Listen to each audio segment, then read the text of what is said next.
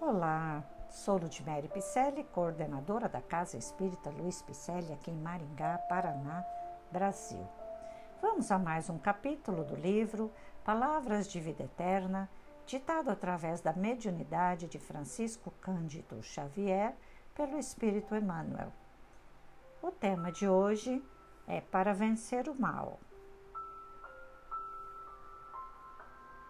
Muita gente, quando não se mostre positivamente inclinada à vingança perante o mal que recebe, demonstra atitudes de hostilidade indireta, como sejam o favor adiado, o fel da reprovação, de permeio com o mel do elogio, o deliberado esquecimento quando se trate da honra ao mérito ou a diminuição do entusiasmo na prestação de serviço em favor da pessoa menos simpática. Entretanto, para vencer o mal não basta essa meia vontade, meia bondade, né?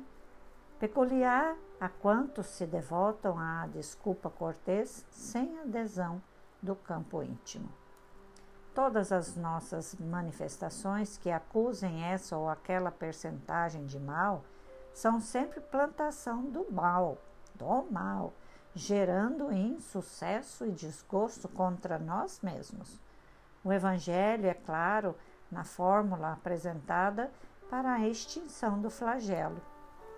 Para que estejamos libertos da baba sinistra do antigo dragão que trava o progresso da humanidade, é indispensável guardemos paciência contra as suas investidas, procurando esquecê-lo, perdoá-lo e fazer-lhe o bem tanto quanto nos seja possível, porque o bem puro é a única força suscetível de desarmar-lhe as garras inconscientes. Não nos esqueçamos de que para anular a sombra noturna não basta arremeter os punhos cerrados contra o domínio da noite. É preciso acender uma luz. Em Romanos, Paulo nos disse: Não te deixes vencer pelo mal, mas vence o mal com o bem. Pois é, aquele que diz: Eu não sou mal, eu não não faço mal, mas também não faz o bem, está fazendo o mal de qualquer forma. Aquele que é indiferente à caridade, é indiferente ao próximo e se diz cristão, está sem obras. E não adianta ter fé, porque fé sem obras não existe.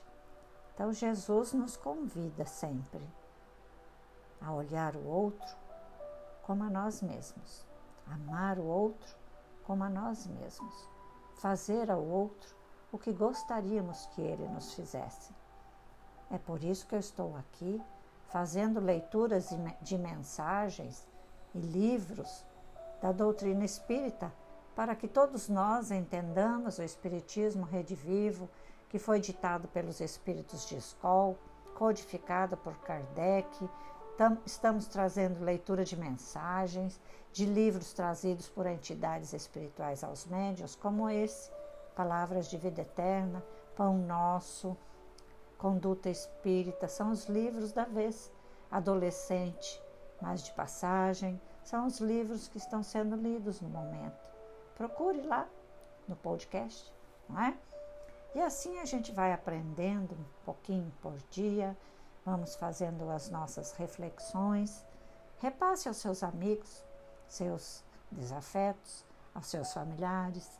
Mande um alô nas nossas redes sociais, Facebook, Instagram, com o nome Celpe Picelli, dois L's. Também fazemos lives e te convidamos desde já, todas as sextas-feiras, às 20 horas e 30 minutos, através do Facebook da Celpe Picelli e pelo YouTube. Para você nos ajudar, fazendo um agradinho, né? doando-nos um cafezinho, faça um Pix através do número 37965 614 0001 18 As doações são muito bem-vindas e vão nos manter no ar com cursos, podcasts, lives, né? Cursos sobre mediunidade, sobre evangelho, cursos sobre os livros do Chico. E esses podcasts já estão chegando longe, lá no Japão, nos Estados Unidos, na Europa. Para o que tenho somente a agradecer a todos que estão empenhados em levar essa nossa boa nova trazida por Jesus. Receba o meu abraço carinhoso. Muito obrigada pela companhia de sempre. Assim seja.